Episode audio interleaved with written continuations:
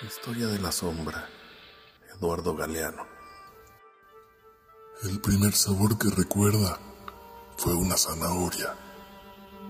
El primer olor, un limón cortado por la mitad.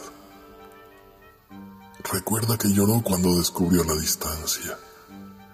Y recuerda que una mañana ocurrió el descubrimiento de la sombra. Aquella mañana, él vio lo que hasta entonces había mirado sin ver, pegada a sus pies y hacia la sombra, más larga que su cuerpo.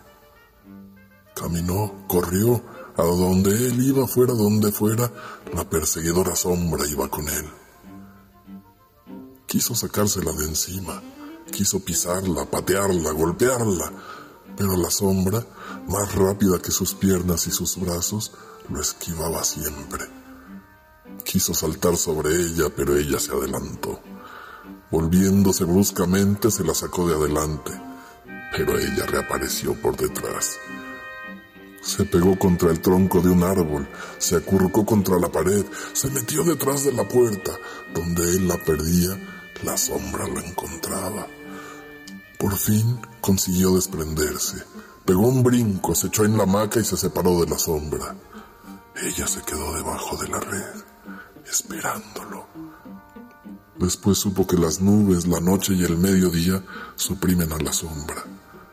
Y supo que la sombra siempre vuelve, traída por el sol, como un anillo en busca de un dedo o un abrigo viajando hacia el cuerpo. Y se acostumbró.